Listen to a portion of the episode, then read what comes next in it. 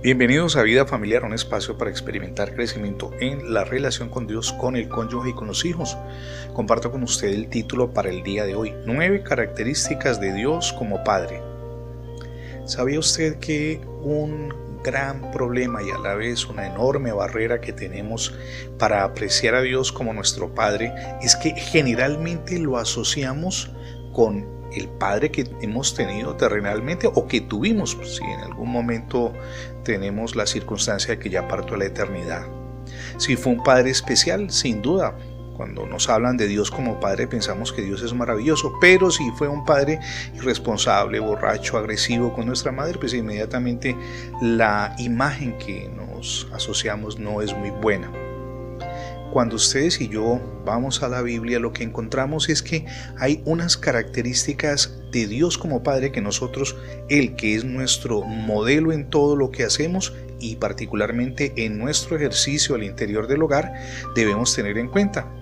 Con nuestros hijos, ¿qué debemos hacer? Dar amor, aceptarlos, brindarles seguridad, cumplirles las promesas, transferirles principios y valores, ser accesibles y eliminar cualquier tipo de barreras para que ellos puedan dialogar con nosotros, brindarles aconsejamiento cuando están en periodos de crisis y ser con ellos, y voy a subrayar estas tres características, pacientes, tolerantes y además perdonadores.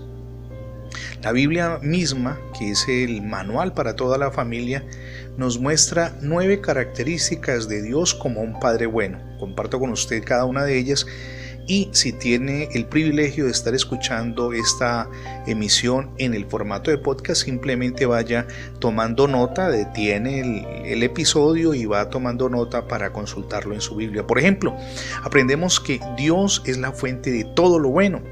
Eso lo dice Santiago 1.17.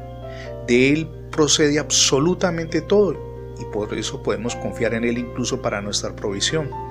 Primera de Corintios 8.6 es la parte que nos enseña bíblicamente esto. Somos sus hijos, eso lo encontramos en Lucas 3.38. Dios nos afirmó en una buena tierra, eso está en Deuteronomio capítulo 32, verso 6. Dios es el modelo para todos los padres, eso está en Romanos capítulo 8, verso 15 y en Gálatas capítulo 4, verso 6. Dios nos acompaña como Padre nuestro en todas las circunstancias. Eso está en Mateo 3:17. Dios da buenas cosas a sus hijos. Eso está en Mateo 7:11. Es el Padre de todos. Eso lo leemos en Efesios 4:6. Y por último, una característica relevante que no podemos perder de vista jamás, porque nosotros con nuestros hijos también tenemos que ser así. Dios es un Padre que perdona y brinda una nueva oportunidad. Yo le invito para que analice estas nueve características. Insisto, si está escuchando este episodio en el formato de podcast, que es un verdadero privilegio, devuélvalo si quiere, escúchelo cuantas veces sea necesario para que interiorice el mensaje y mejore su relación al interior del hogar.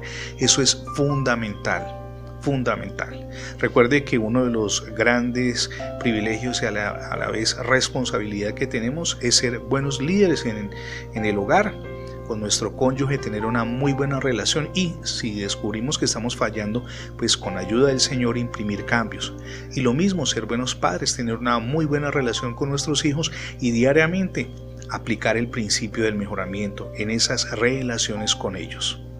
Tengo un interrogante antes de terminar. ¿Ya usted aceptó a Jesucristo en su corazón como su único y suficiente Salvador? Hoy es el día para que lo haga. Permita que Jesús reine en su vida y también en su familia. Es la mejor decisión que podemos tomar. Gracias por escuchar las transmisiones diarias de vida familiar.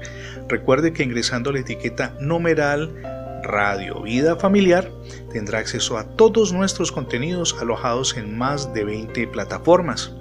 También le invitamos para que se suscriba a nuestra página en internet. Es facebook.com diagonal radio vida familiar. Somos Misión Edificando Familias Sólidas y mi nombre es Fernando Alexis Jiménez. Dios les bendiga hoy rica y abundantemente.